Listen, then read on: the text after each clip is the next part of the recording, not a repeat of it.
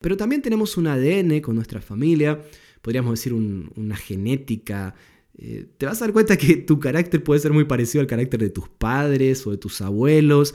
Aún vemos que hay gestos, ¿no? Como, eh, no sé si alguna vez eh, escuchaste o viste como, wow, hizo lo mismo que hacía el abuelo, el tata, em, no se puso la misma cara o, habló de la misma manera. Entonces tenemos una genética. Es muy posible que tu carácter sea el mismo carácter que tuvo tu padre o tu madre, del cual tú quizás renegaste y sufriste un montón. Y hoy tienes eso porque tiene partes como así tenemos rasgos físicos, quizás tu nariz o tus orejas o tu pelo se parece, porque compartes una genética, también cosas de tu carácter y tu personalidad son afectadas en eso, pero no tiene nada que ver con una maldición generacional.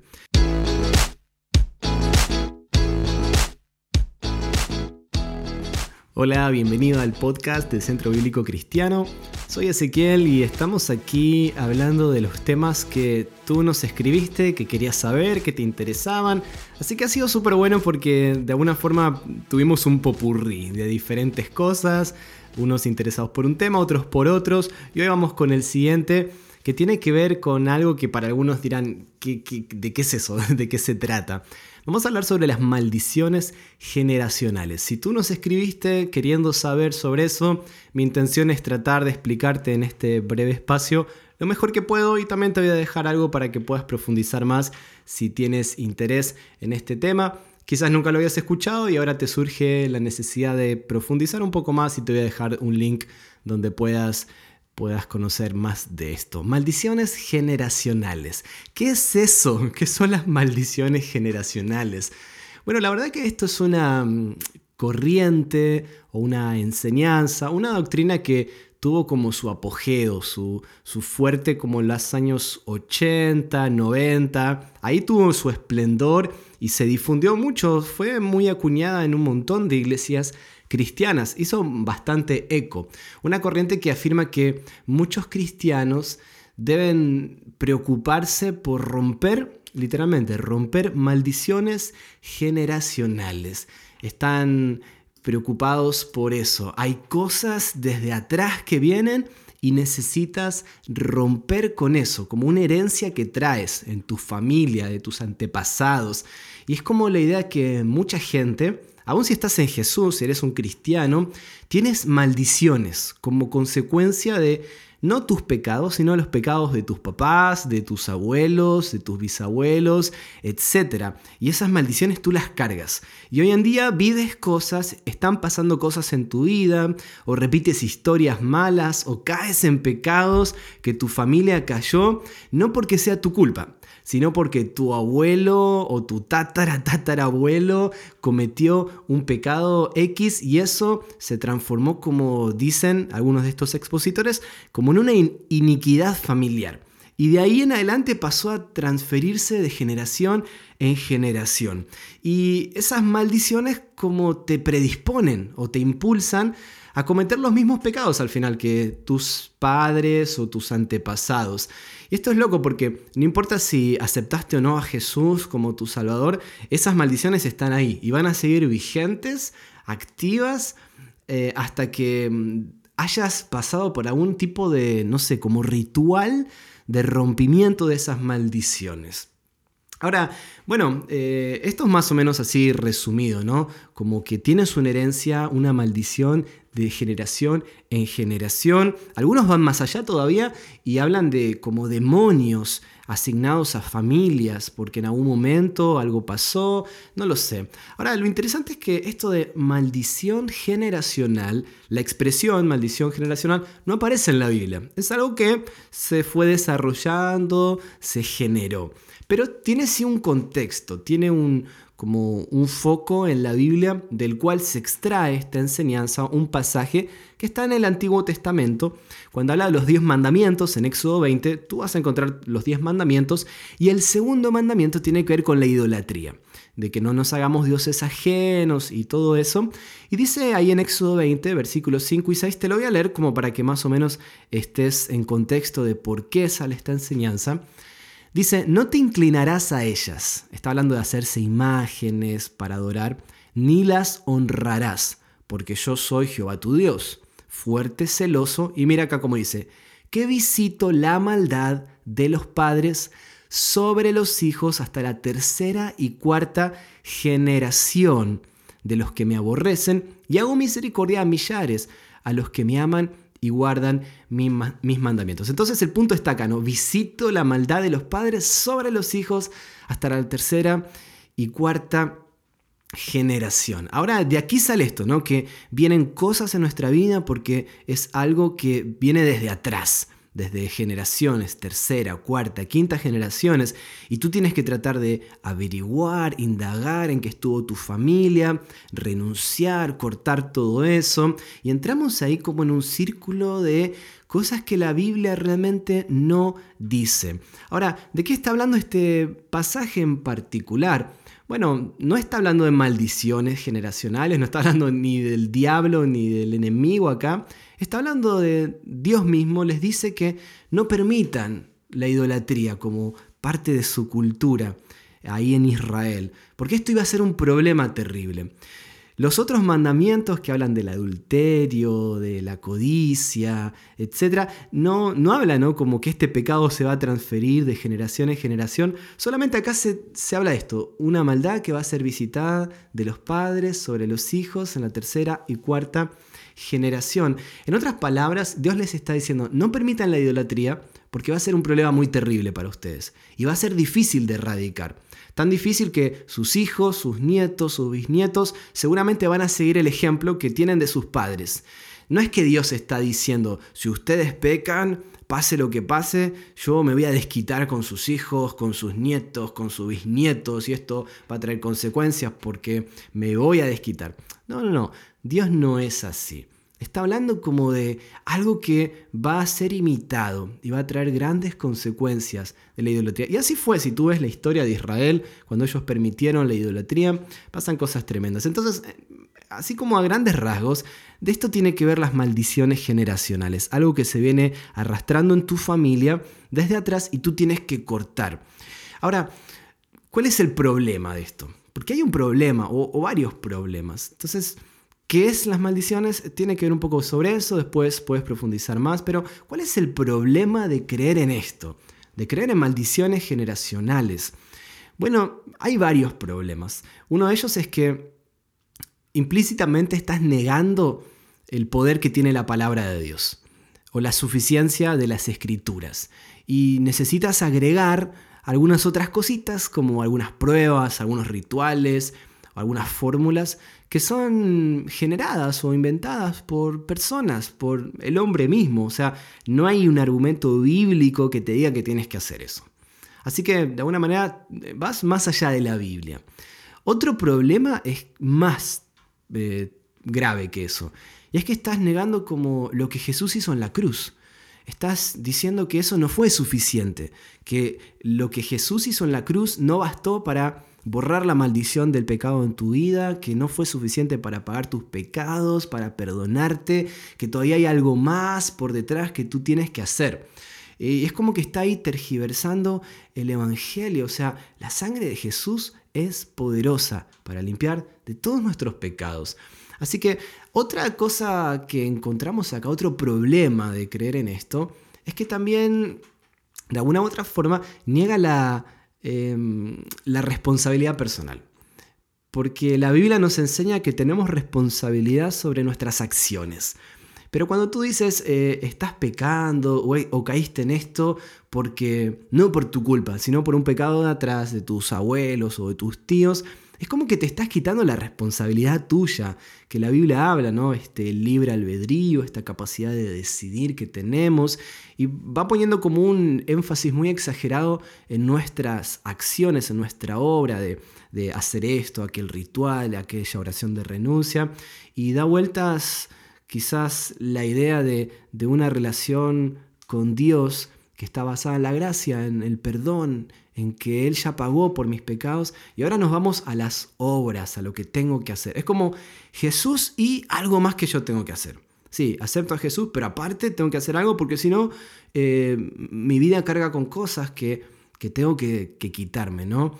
Y sabes qué? Ni Jesús, ni los apóstoles, ni nadie en el Nuevo Testamento enseñan eso. enseñan que tenemos que renunciar a espíritus familiares o a pecados generacionales. Jesús nunca le pidió a nadie hacer algo así. Hay mucho que decir. Pero mira, quizás estos dos versículos te dejan en claro esto. Ezequiel 18:20 dice, todo el que peque merece la muerte, pero ningún hijo cargará con la culpa de su padre, ni ningún padre con la del hijo. Wow, ningún hijo va a cargar con la culpa de su padre. Al justo se le pagará con justicia y al malvado se le pagará con maldad. Y Deuteronomio también dice esto, no se dará muerte a los padres por la culpa de los hijos, ni se dará muerte a los hijos por la culpa de los padres. Mira cómo dice acá, cada uno morirá por su propio pecado. En definitiva, la Biblia siempre pone sobre nuestra responsabilidad las acciones que tenemos. Ahora, te hago otra pregunta. Tal vez dirás, pero entonces, ¿por qué repito cosas malas en mi familia? Quizás ves que hay eh, situaciones que vivieron tus padres, tus abuelos, y ahora tú también las estás viviendo, y dices, acá tiene que haber algo, ¿no? Eh, y bueno, creo que tenemos que reconocer que hay sí una herencia compartida. Todos compartimos una herencia familiar que tiene que ver con el ADN. En primer lugar, con un ADN que cargamos desde Adán, o sea, vivimos en un mundo caído. Y estamos propensos a equivocarnos, a pecar hacia lo negativo, hacia lo malo. Vivimos en un mundo quebrado. Entonces, eh, vamos en esa tendencia. Pero también tenemos un ADN con nuestra familia, podríamos decir una genética. Eh, te vas a dar cuenta que tu carácter puede ser muy parecido al carácter de tus padres o de tus abuelos. Aún vemos que hay gestos, ¿no? Como, eh, no sé si alguna vez escuchaste o viste como, wow, hizo lo mismo que hacía el abuelo, el tata, em, no se puso la misma cara o, habló de la misma manera. Entonces tenemos una genética. Es muy posible que tu carácter sea el mismo carácter que tuvo tu padre o tu madre, del cual tú quizás renegaste y sufriste un montón. Y hoy tienes eso porque tiene partes como así tenemos rasgos físicos, quizás tu nariz o tus orejas o tu pelo se parece, porque compartes una genética, también cosas de tu carácter y tu personalidad son afectadas en eso, pero no tiene nada que ver con una maldición generacional. Otra cosa de por qué repito patrones eh, o, o cosas malas en mi familia es justamente eso. Hay cosas que observo que se vivieron en mi casa, en mi hogar, que se hacen en mi familia, como la cultura de mi casa, el lenguaje que se hablaba, la mentalidad, la cosmovisión, y lo aprendo, lo observo y al final termino viviendo así porque es como esa influencia del medio ambiente en el cual me crié y viví. Y claro, termino repitiendo patrones porque es lo que vi y al final miro la vida con esos cristales y tal vez aunque lo resistí mucho, eh, tarde o temprano como que me amoldo a eso y comienzo a repetir esos patrones. Pero no se trata de una maldición generacional. Se trata de justamente ir en una inercia en la cual mi familia como me, me impulsó. Entonces me gustaría darte algunos consejos, porque en el fondo todo esto tiene que ver como con, con mi vida personal, con mi vida espiritual, mi, mi santidad. Hago cosas que tal vez vi que mi familia lo hacían y no las quiero hacer, repito patrones, o tal vez escuchaste maldiciones generacionales y querías saber un poco más. Entonces, ¿cómo hago para poder tener una vida más como Dios quiere, una vida más santa, una vida más pura, una vida que crece? Entonces me gustaría darte algunos consejos al respecto. Primero, recuerda que la sangre de Jesús te limpia constantemente. No es que te limpió ayer cuando aceptaste eh, a Jesús en tu corazón y te convertiste en un hijo de Dios. Eh, te limpia todo el tiempo. Cada vez que tú te arrepientes, está ahí limpiándote. Es, es como algo activo en tu vida, constantemente te limpia. Dice la Biblia que si nos arrepentimos, la sangre de su Hijo Jesucristo nos limpia de todo pecado. Y lo que está diciendo es que nos está limpiando constantemente de todo pecado, porque no podemos dejar de pecar, todo el tiempo estamos pecando. Pero si nos arrepentimos y resistimos esas cosas, Él nos está limpiando y nos perdona. Así que la sangre de Jesús es lo más fuerte que tienes, es tu perdón. Ahí es, es como el cimiento en el cual construyes tu vida y estás seguro. Por eso dice Romanos que no hay condenación para los que están en Cristo Jesús. Número dos, tienes al Espíritu Santo. Y esto hemos hablado ya mucho. tienes al Espíritu Santo en tu vida. ¿Y sabes cuál es una de las misiones principales del Espíritu Santo? Es ayudarte en tu santificación, ¿sí? Ayudarte a ser más como Jesús, ayudarte con tu carácter, ayudarte con tus pensamientos, ayudarte con tus impulsos, ayudarte con tu vida interior, para que cada día puedas caminar más como Jesús. Entonces dale lugar al Espíritu Santo, lo tienes a Él, Él está en ti y puede ser muy fuerte sobre tu vida, que rompa cualquier patrón que traes desde atrás y en el cual tal vez has caído. Lo tercero, otro consejo para una vida que crece es, tienes la palabra de Dios. La Biblia constantemente nos habla de cómo la palabra de Dios tiene el potencial, la capacidad de purificarnos, de transformarnos, tiene un poder transformador. Así que usa tu Biblia como cada día comes algo, respiras, úsala, porque aun cuando solamente la lees, va impregnando tu mente, va impregnando tu vida y te va ayudando a enfrentar las cosas de una manera distinta. Vas cambiando tu perspectiva, vas cambiando tus motivaciones, tu ánimo y realmente la palabra de Dios tiene un poder transformador, santificador. Jesús habló de eso, de cómo la, la palabra de Dios nos santifica. Y por último, otro consejo que te doy es, tienes voluntad. Mira tu voluntad, mira tus decisiones. La santidad también involucra tu voluntad. También involucra tu voluntad. Porque no somos robots. No solo se trata de aceptar a Jesús, de saber que tienes el Espíritu Santo, de tener una Biblia, tal vez hasta la usas como almohada, pero también tienes voluntad. Dios te dio la capacidad de tomar decisiones y la santidad. Tú no puedes producir santidad porque te lo propones, pero si no te lo propones, tampoco lo vas a lograr. El Espíritu Santo colabora junto con nuestra voluntad, nuestro interés.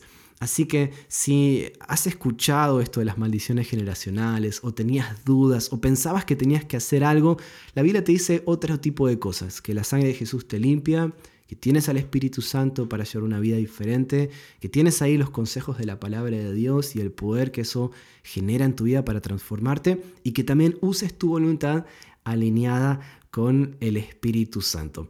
Si quieres saber más sobre esto de las maldiciones generacionales, te dejo aquí abajo en la descripción de este podcast un link donde es un artículo de un estudio mucho más acabado, tienes más pasajes bíblicos, tienes más fuentes donde consultar. Así que bueno, espero que te sirva esto, que sigas adelante.